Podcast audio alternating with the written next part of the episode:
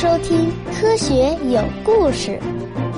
比科学故事更重要的，更重要的，更重要的，更重要的是科学精神。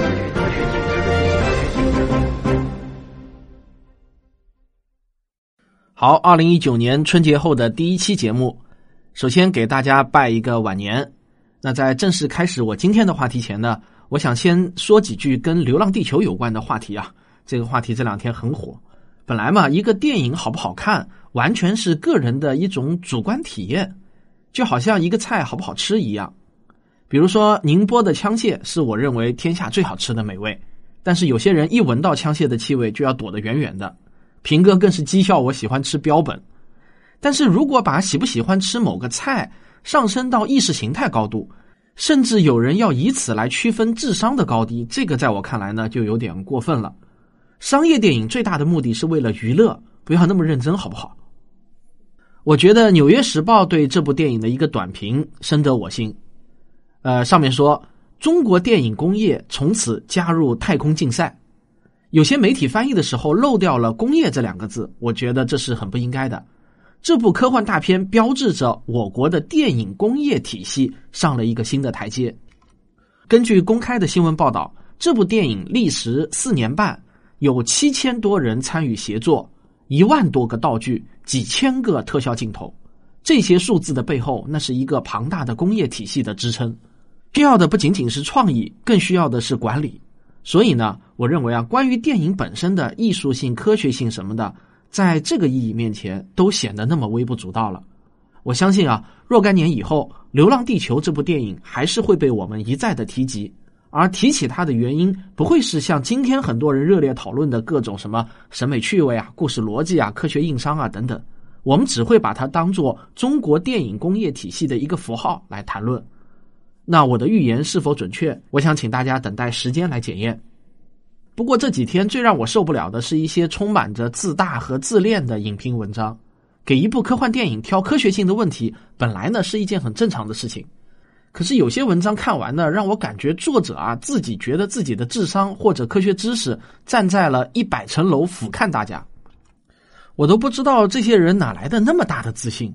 我感觉他们自己并没有经过思考和计算。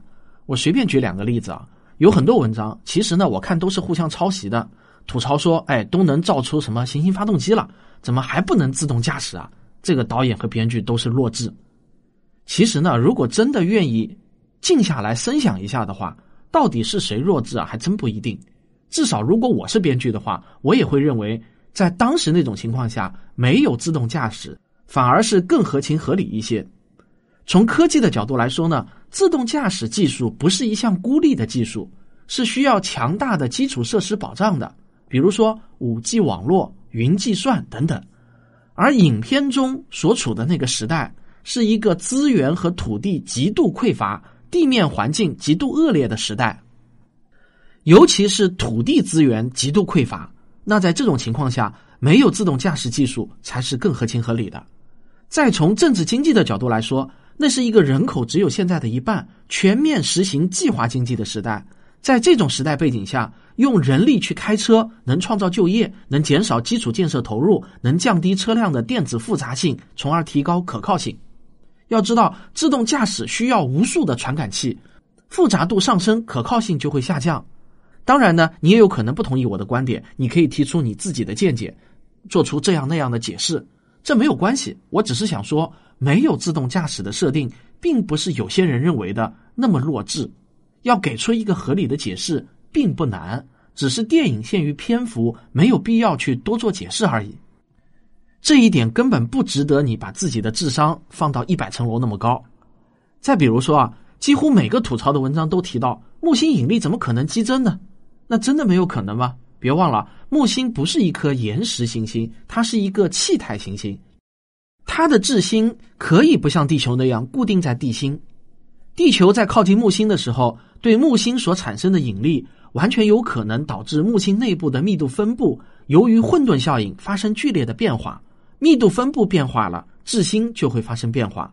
如果质心迅速的向地球移动的话，那就有可能对地球产生预料之外的引力。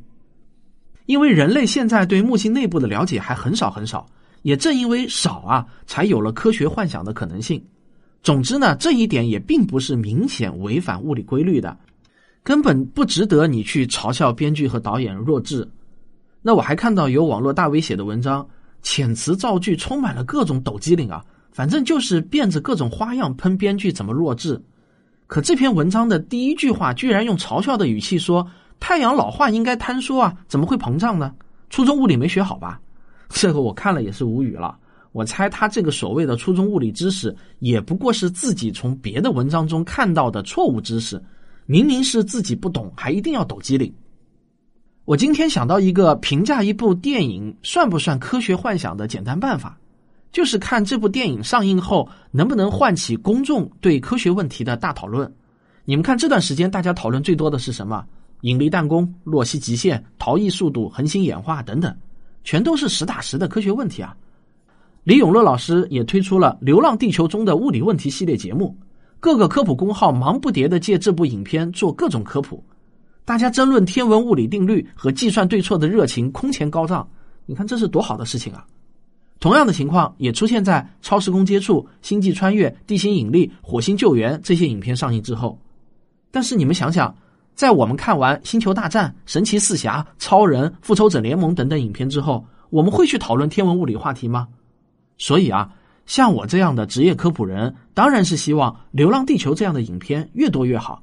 它与科普是相辅相成的。好了，关于《流浪地球》呢，我就说到这里。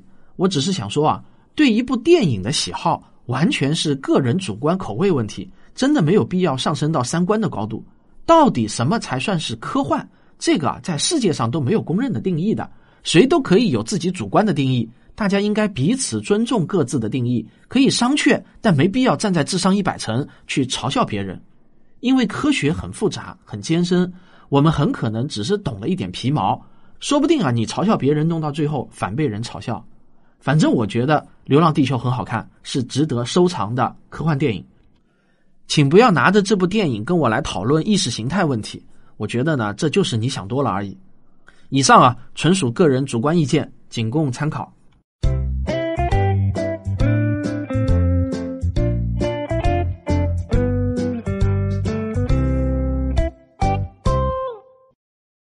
我们回到今天的正题，器官打印技术。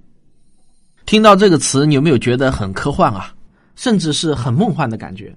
难道人体的器官也能够用三 D 打印机随意的制造吗？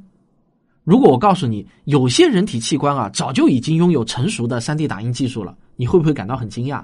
但是如果我告诉你答案，你就不会惊讶了。我说的这个人体器官啊，就是假牙。哈哈，你大概咕哝了一句，好吧，你赢了。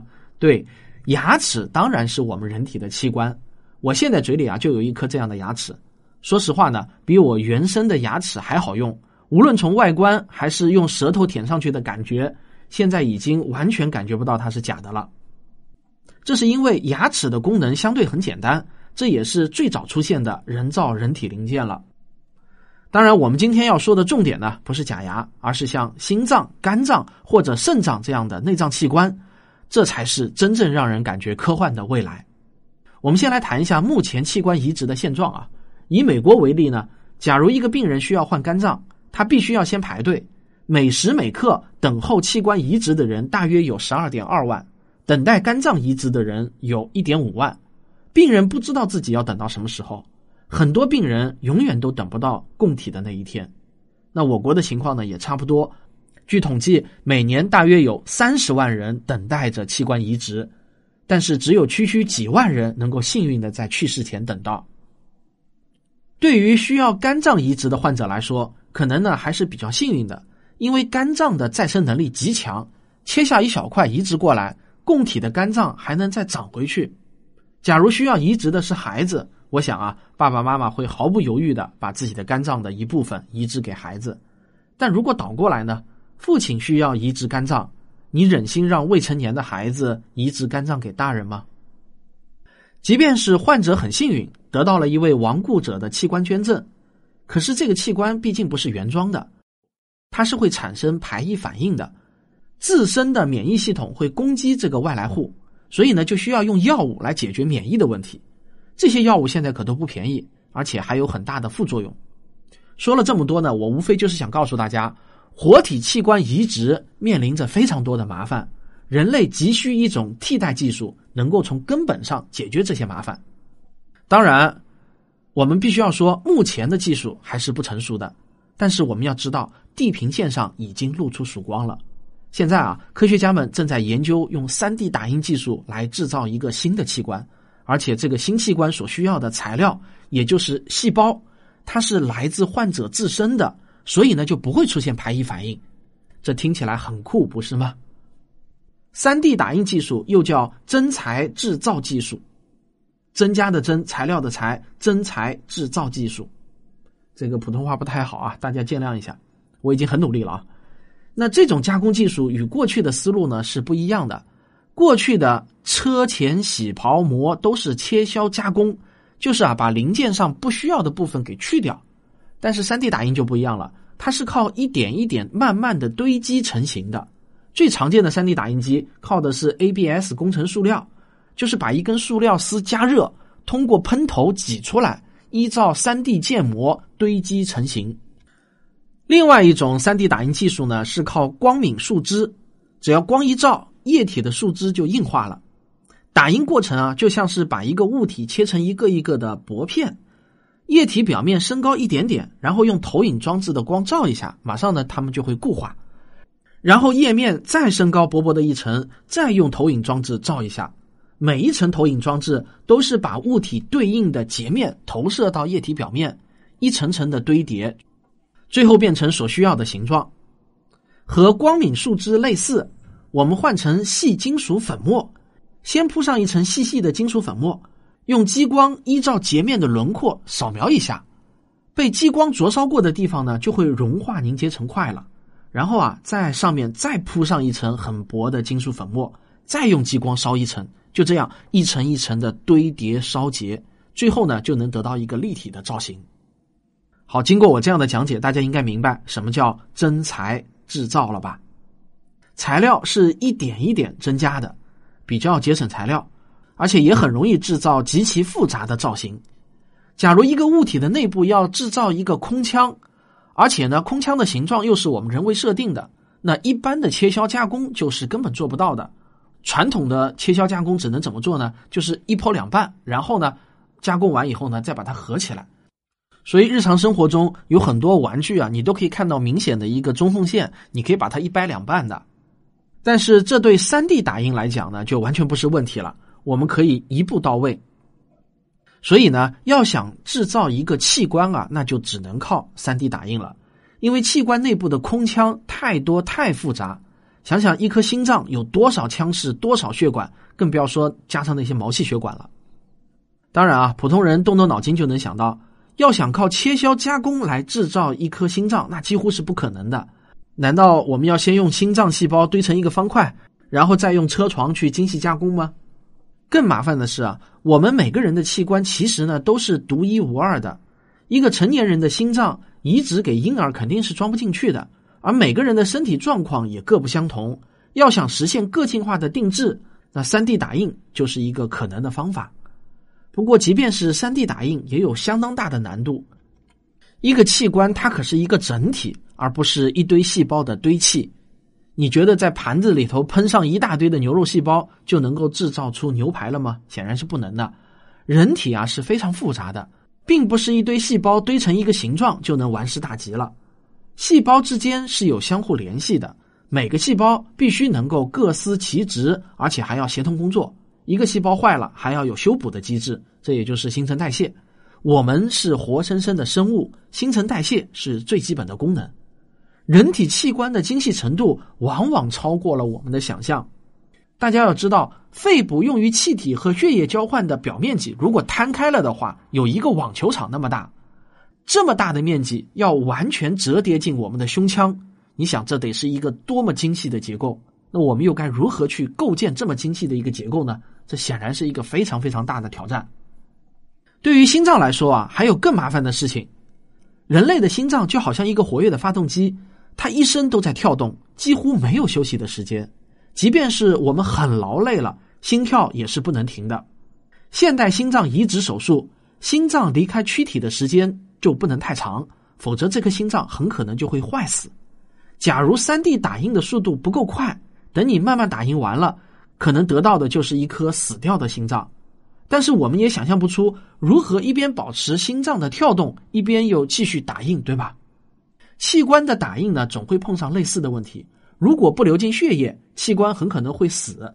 但是，一边打印一边流进血液又是不可能的，因为血管都还没有打印完呢，怎么流啊？况且，目前打印毛细血管也还是有很多很多的问题，因为毛细血管实在是太细太细了。另外，用三 D 打印生物体。能想到的方案就是采用喷头喷射细胞一点点堆砌的办法，就像打印工程塑料一样。要想加快速度啊，就不得不加大挤压的力度。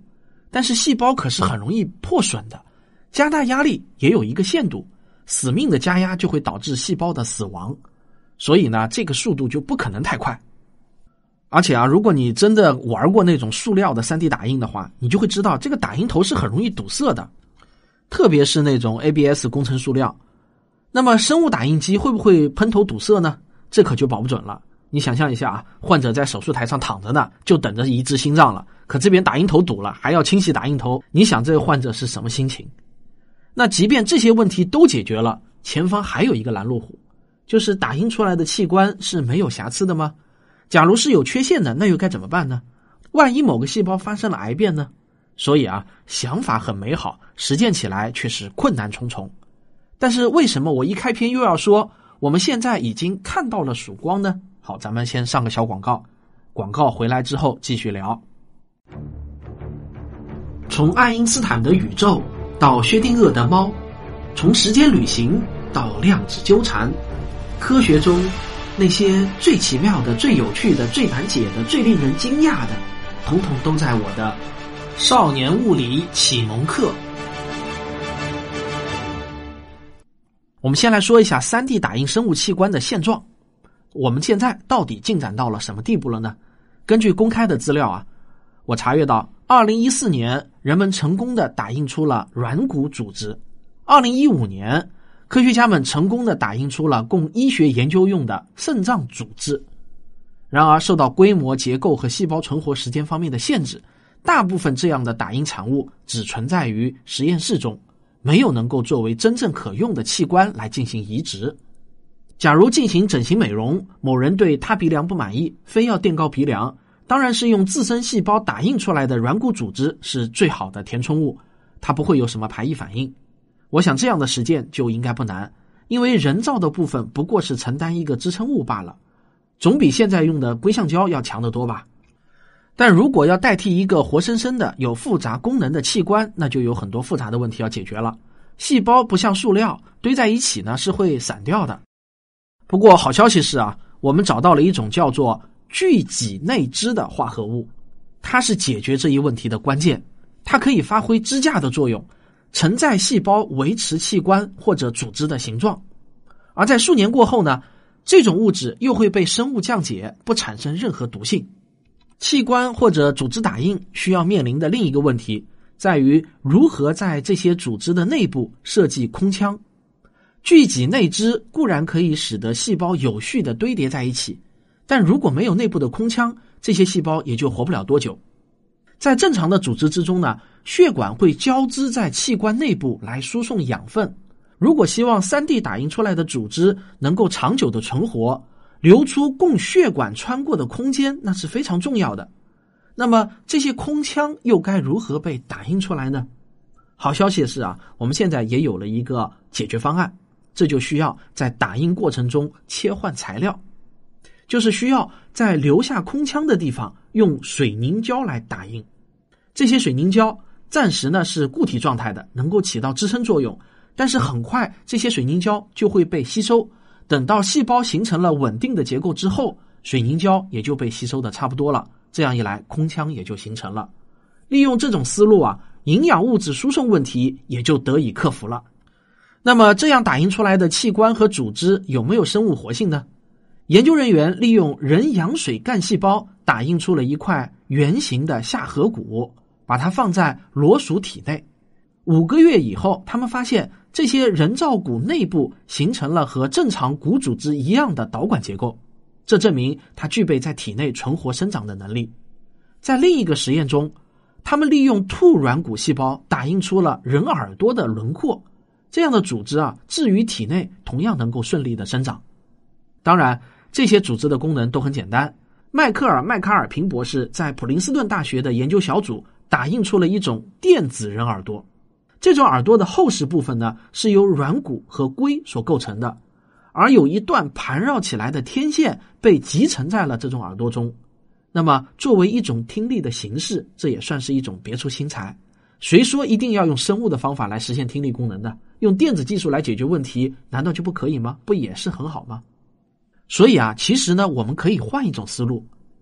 最近呢，这位迈克尔·麦卡尔平博士又攻克了电子眼的打印工作，思路还是类似的，用 3D 打印制造了一个可以放进眼眶的眼睛。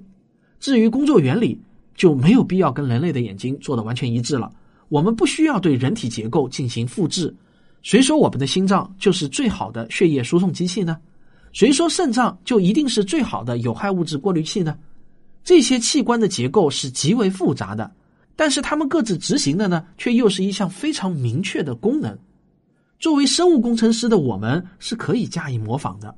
人造器官不会是天然器官的完美复制品，这是因为它们的制作方式和生命机理与胚胎发育而成的天然器官是不同的，但它们会起到相同的作用。虽然这个后期更换的零件未必就会比原装货更好。但是只要效果是可以接受的，那就可以了，对吧？假如将来啊，3D 打印器官的技术成熟了，可以被大规模的使用了，大量病人得到了更加有效的医治。但是这样一来呢，也很可能有一些意想不到的麻烦会随之而来。打印使用的细胞叫做干细胞，这种干细胞和一般的体细胞是不同的。多能干细胞可以分化成各种各样的器官细胞，普通的细胞呢没有这个本事。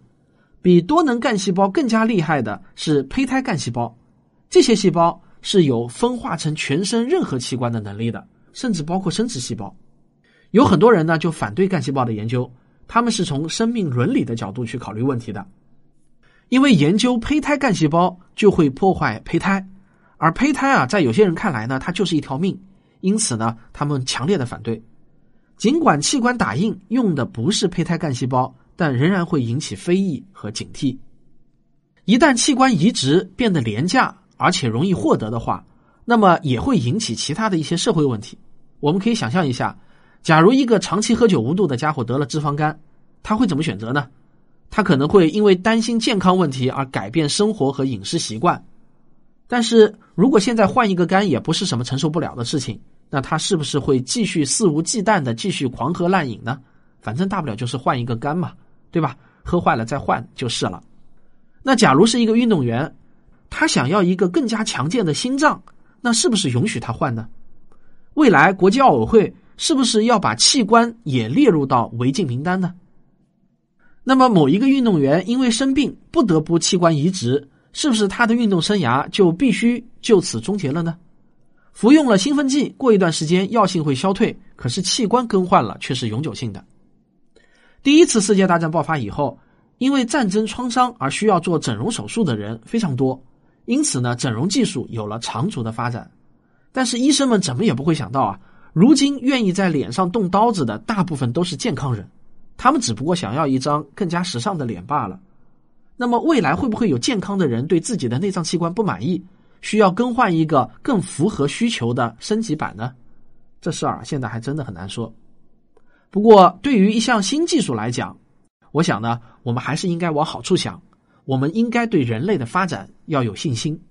在美国啊，差不多平均每个小时就有一个人死于等不到任何可用的器官，而且在他们等待器官的过程中，往往会丧失行动能力。生物打印器官不仅会使这些病人受益，社会也会因此节省大量的公共医疗开支，并减少工作时间上的损失。那我想，一个最基本的经济学原理就是，只要有需求，就会有供给。其实就在现在，世界范围内也是存在一个地下的器官买卖市场的。我们经常听到的一个笑话就是卖肾换苹果手机，对吧？这当然是一句玩笑的话，但是起码大家从内心里头是接受了一件事情，那就是啊，这个器官是可以用来卖钱的。你不卖，自然有人愿意卖。有些买卖恐怕呢现在不见得合理合法，出售的一方恐怕也是手头拮据，甚至是别无出路的弱势群体；购买的一方也有可能是一个重病的，甚至是生命垂危的病人。我们真的很难在生命和尊严之间做出判断和取舍。这种伦理问题的大争论，我想会一直持续下去的。在世界各地的文化之中，对钱是有一种天然的憎恶的。领养一个孩子是正常的，甚至是有爱心的。但是如果购买一个孩子的话，那就是另外一回事了。同样啊，用钱来购买一个器官，在现在看来是可恶的，而自发捐赠器官则是一个伟大的壮举。但是我们不妨想想看，排队等待更换器官的人有成千上万。总有人会寻求正常途径之外的解决方案。假如 3D 打印器官真的能够成熟的话，恐怕还是会有助于消灭非法的器官买卖，避免在生命和尊严之间做出尴尬的选择。好了，这就是本期的科学有故事，咱们下期接着聊。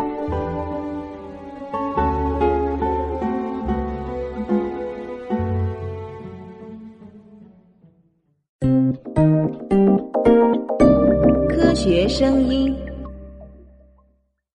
今天这期节目一开始讲的那段呢，本来是要放到结尾废话的，但是一不小心呢就说了很多，所以呢就干脆放到前面了。那今天呢，我又要给一个节目做一个广告了。我女儿小田园啊，又开了一个新节目，叫做《小田园讲科学童话》。专辑的名字有点长，大家可以搜索一下《小田园讲科学童话》，田地的田，公园的园。我现在给大家用手机播放一下片头啊！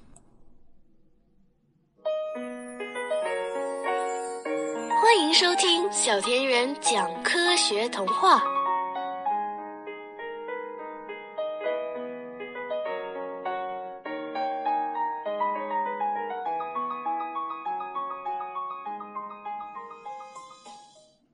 嗨，这里是小田园，我终于又回来了，大家还记不记得我呢？这个节目的内容是我和他妈一起陆陆续续给女儿合写的科学童话。我们用童话的形式，从太阳系的形成一直讲到了文明的诞生。现在呢，小田园长大了，他把自己小时候听来的故事再转述给别的小朋友听，所以这个节目特别适合小学三年级以前的小朋友来听。好，欢迎大家去收听啊！如果你喜欢这个节目呢，也请别忘了点一下订阅。同时呢，也欢迎您留言给他点赞，还有分享。感谢大家的收听，我们下期再见。